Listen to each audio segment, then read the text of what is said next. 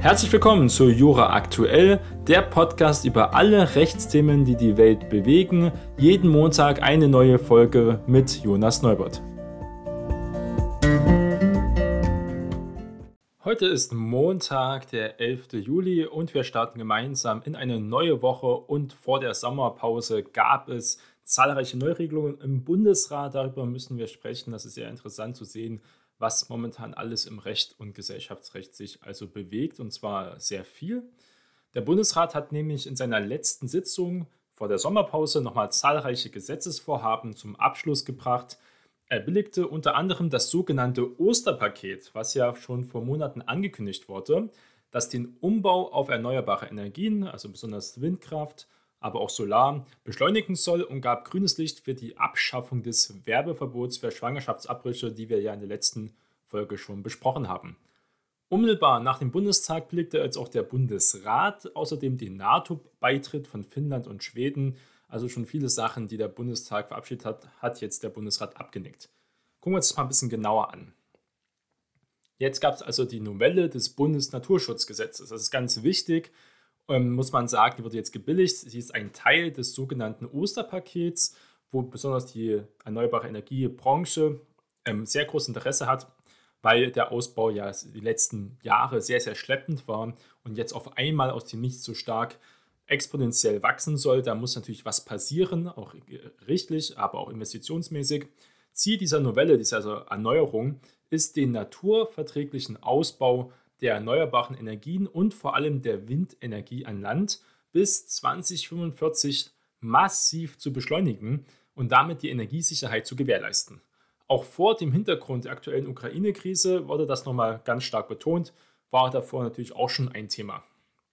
Dazu wird im Bundesnaturschutzgesetz der Grundsatz verankert, dass Errichtung und Betrieb von Windenergieanlagen im überragenden öffentlichen Interessen liegen soll und der öffentlichen Sicherheit auch dient. Also gleich zwei ganz wichtige Punkte. So dürfen künftig auch Landschaftsschutzgebiete in Suche nach Flächen für den Windenergieausbau mit einbezogen werden. Das ist wichtig, besonders äh, wenn man die Windenergie, wo ist der stärkste Windzug? In der Regel natürlich auf Bergen. Was steht auf Bergen? Oft Wälder. Und das ist sehr umstritten, ob man Windenergie auch im Wald bauen kann. Manche Bundesländer haben das sehr stark begrenzt, teilweise sogar verboten, wie in Thüringen gibt es ja ähm, gar keine Möglichkeit im Wald zu bauen bis jetzt. Das könnte man hier teilweise, wenn es noch nicht landesrechtlich geregelt ist, können wir es jetzt in der Zukunft also mit ausklammern. Das ist wichtig zu nennen. Es soll also einen bundeseinheitlichen Standard geben für Genehmigungsverfahren, weil die dauern ewig. Die sollen also vereinfacht und auch damit beschleunigt werden. Zusätzliche artenschutzbezogene Erleichterungen sieht das Gesetz für das sogenannte Repowering von Windanlagen vor. Was ist Repowering? Das ist einfach, dass man die älteren Windräder, Windkraft und auch Solar, die gibt es schon seit mehreren Jahrzehnten, teilweise sogar die Anfänge vor 100 Jahren. Das ist jetzt keine neue Technologie, muss man sagen. Die Effizienz wurde über die Jahre immer mehr gesteigert, muss man sagen. Dadurch auch die Leistungsfähigkeit neuer ähm, Anlagen und deswegen werden die alten Windräder mit neuen Windrädern ersetzt, meistens neue Rotoren, neue Motoren und so weiter und so fort und werden teilweise dann größer, aber viel effektiver auch und können viel mehr Strom produzieren. Das Bundesamt für Naturschutz ist künftig im Gegenzug dafür zuständig zum dauerhaften Schutz besonders betroffener Arten. Das sind oft ähm, Horste zum Beispiel, der Rotmilan ist äh, mit einer der betroffensten Arten von Windenergie, nationale Artenhilfsprogramme aufzustellen und auch umzusetzen. Zur Finanzierung sollen auch Anlagenbetreiber mit beitragen. Das ist hier auch wichtig zu nennen. Das tun sie aber jetzt schon, weil das im Genehmigungsverfahren auch Pflicht ist, Gutachten zu erstellen, dort die ähm, Naturschutzregeln einzuhalten, Naturschutz auch zu stärken. Ebenfalls Teil des Osterpakets sind Stromnetzausbaumaßnahmen. Das braucht man unbedingt, weil was ist denn der Unterschied jetzt zu erneuerbaren Energienanlagen und der konventionellen Energie durch Kohle, aber auch Atom zum Beispiel? Da kann man ja bei Kohle und Atom baut man so richtige Energieparks, nenne ich das jetzt mal, wo man ganz viele auf einen Ort einfach bauen kann. Man kann überall ein Kohlekraftwerk bauen, sage ich jetzt mal, und die Kohle sich einfach hinliefern lassen, die Kohle dann verbrennen dadurch Energie ähm, erzeugen. Auch Atomkraft ist ja nicht ortsgebunden. Es ist ja egal, ob da Sonne scheint oder der Wind weht. Man kann überall ein Atomkraftwerk hinsetzen und dann einfach das Uran einkaufen und dann das dort betreiben. Also es ist viel mehr zentralisiert. Erneuerbare Energien sind zum Beispiel viel dezentraler, weil sie eben nicht überall aufgestellt werden können. Es lohnt sich auch nicht, überall eine Windkraft oder überall Solaranlagen hinzustellen. Da müssen ganz spezifische geografische Gegebenheiten vorliegen und das ist eben nicht überall der Fall oder auch sinnvoll, diese dort zu bauen. Deswegen braucht man einen viel stärkeren Ausbau ähm, der Netze. Und das soll damit hier ähm, ermöglicht werden, dieser beschleunigte Ausbau. Äh, Änderungen auch im Vertragsrecht zwischen Stromanbietern und Endkunden sowie erweiterten Befugnissen Aufsichtsbehörden auch im Wettbewerbsrecht. Das Gesetz verankert das Ziel der Treibhausgasneutralität im Jahr 2045 unmittelbar im Energiewirtschaftsgesetz. Also auch da kann man sein altes Gesetz wegtun, man braucht wieder ein neues. Es straft Planungs- und Genehmigungsprozesse bei Stromleitungen, ergänzt auch die Netzentwicklungsplanung und die Berechnung eines Klimaneutralitätsnetzes und richtet Planung auf Verteilernetzebene am Ziel einer vorausschauenden und effizienten Bedarfsplanung voraus, die auch den Ausbau der Ladeinfrastruktur für Elektrofahrzeuge berücksichtigt sollte man nicht vergessen, das Ziel ist ja, dass man extrem viele Elektroautos in Zukunft auf den Straßen fahren lässt.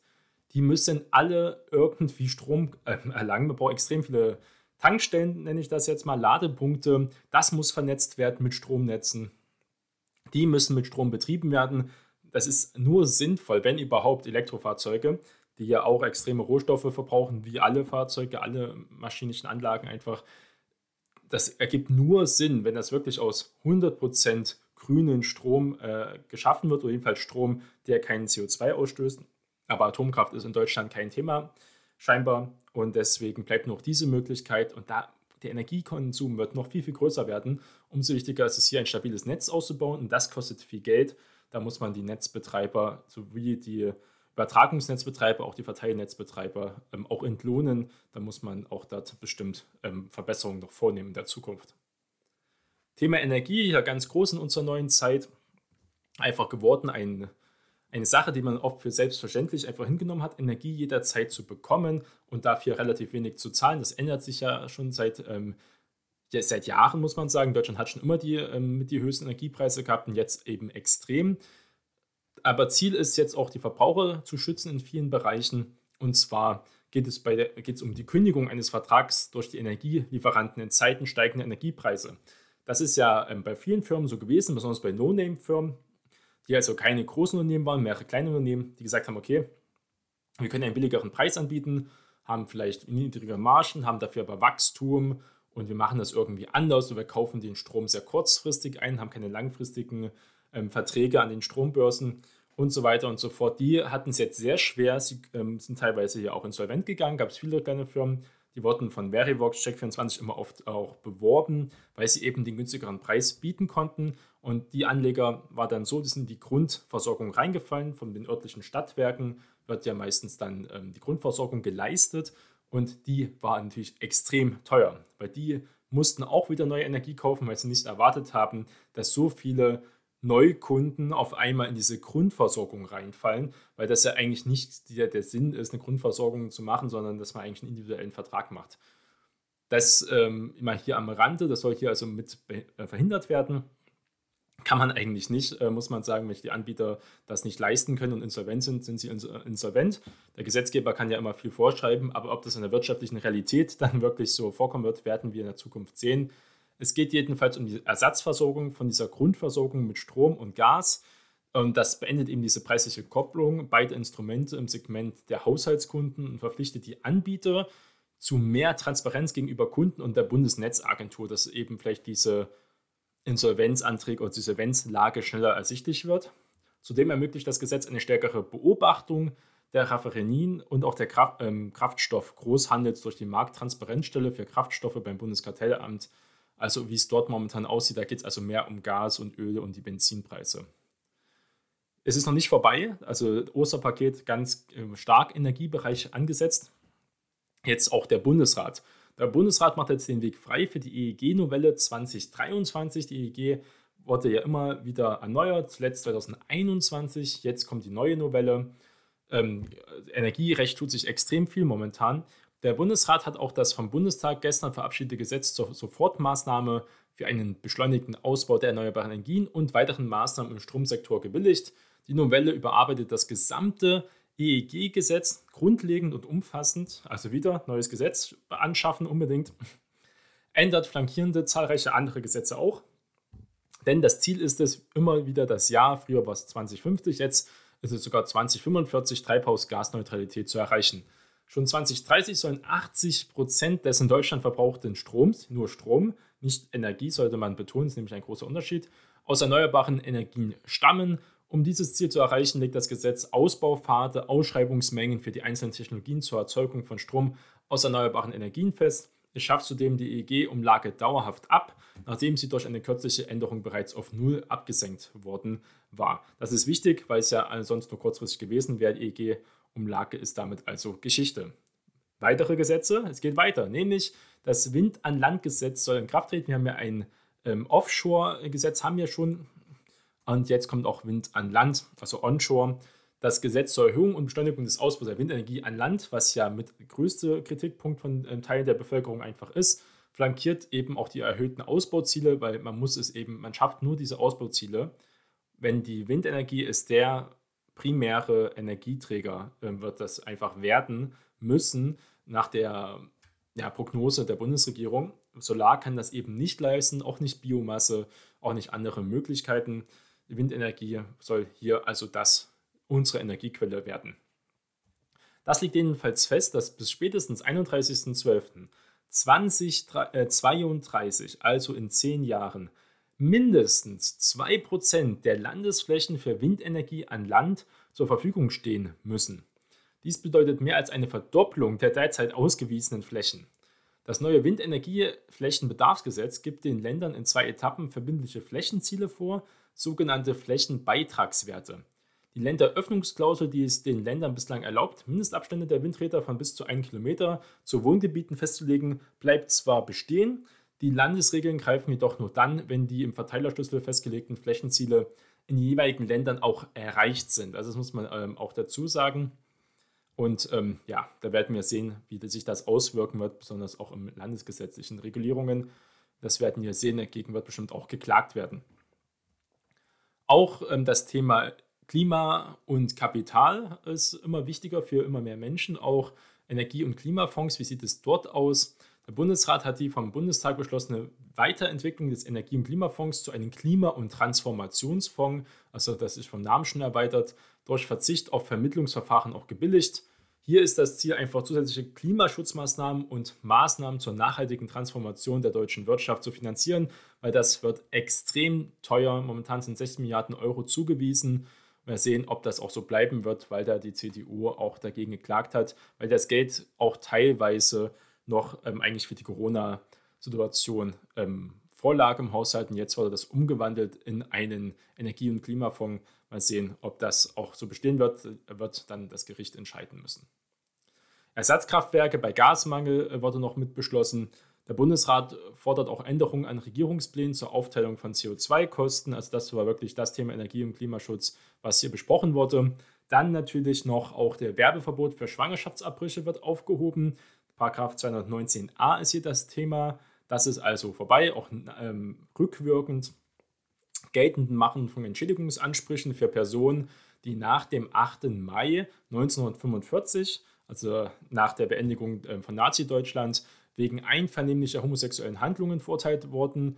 Ähm, die wurden jetzt auch ähm, hier weggenommen, dieser Bereich. Das kann man also diese gesetzliche Frist dort sehen. Die Rehabilitierung aller Ärzte und damit von allen homosexuellen Handlungen. Ähm, so kann man das vergleichen, also rückwirken, was eigentlich sehr selten ist, wenn man aber sagt, das ganze Gesetz war davor ähm, gegen die Menschenwürde und ähm, kann man das gut ähm, argumentieren und wird auch so durchgeführt. Anderes Thema, was viele Studenten vielleicht interessiert einfach, ist eine umfassende Änderung der BAföG-Situation, ähm, des BAföG-Gesetzes.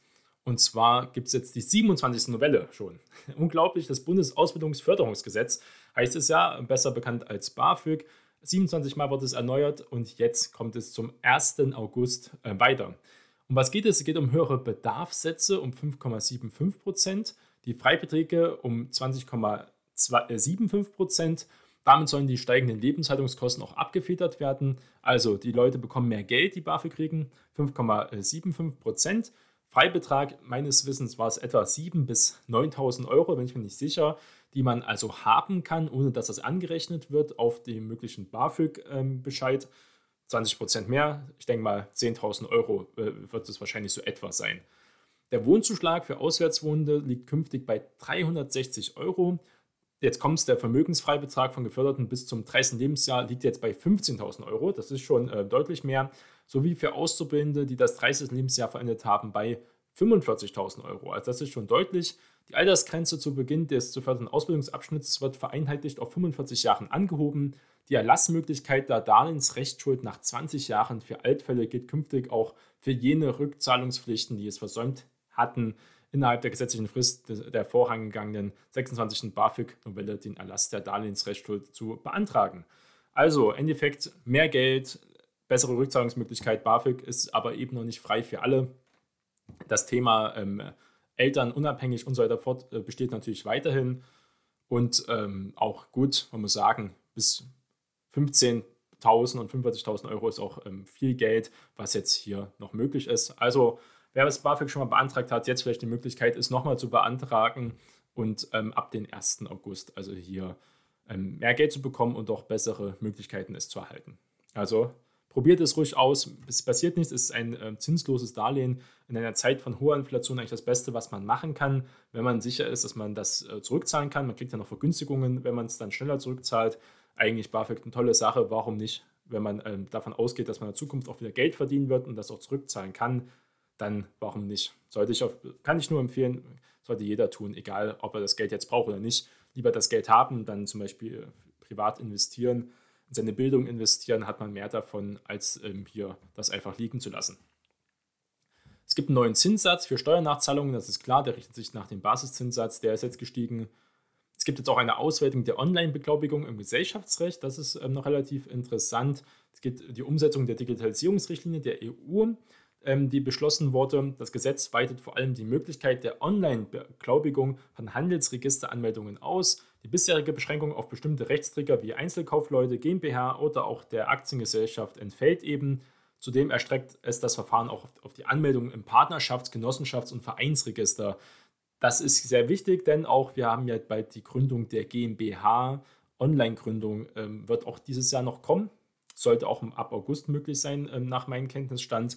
Kann man seine GmbH auch online gründen. Das ist wirklich mein Fortschritt. Es geht langsam voran in Deutschland, Digitalisierung und Recht, aber es geht voran. Das sollte man nicht unterschlagen. Auch im nächsten Jahr gibt es noch eine Reform ähm, im Gesellschaftsrecht, eine große Reform, die wir auch mal dann genauer betrachten können. Bundesrat belegte außerdem noch den Beitritt der NATO-Mitgliedsstaaten Finnland und Schweden, die jetzt also Mitglieder der NATO sind. Das ist ja nur eine Randnotiz. Auch beschleunigte Beschaffung bei der Bundeswehr wurde bestätigt. Weitergabe von Preisanpassungen bei Fernwärme. Das ist ähm, auch für das Thema Energie, was aber so ähnlich auch gehandhabt wird. Und es wurde das Thema nitratbelasteter Gebiete äh, besprochen. Ähm, das ist vielleicht auch eine interessante Notiz, denn ähm, das ist wieder eine Regelung, von der EU-Seite. Es gab nämlich ein Vertragsverletzungsverfahren in der Europäischen Union gegen Deutschland wegen unzureichender Umsetzung der EU-Nitratrichtlinien. Grundlage für die Verwaltungsvorschrift ist die geänderte Düngeverordnung, Nitrat, ganz stark Dünge muss man äh, damit in Verbindung bringen, also Landwirtschaft, der der Bundesrat im Frühjahr 2020 zugestimmt hatte. Die Bundesländer werden darin verpflichtet, bis zum 30.11.2022 die entsprechenden Gebiete neu auszuweisen in der begleitenden Entschließung weist der Bundesrat auf die Herausforderungen hin, die die bundesweite Düngeverordnung und die zurückige Verwaltungsvorschrift in Ländern auslöst. Für die Beendigung der EU-Vertragsverletzungsverfahren seien binnen kürzester Frist die Länder Düngeverordnungen anzupassen.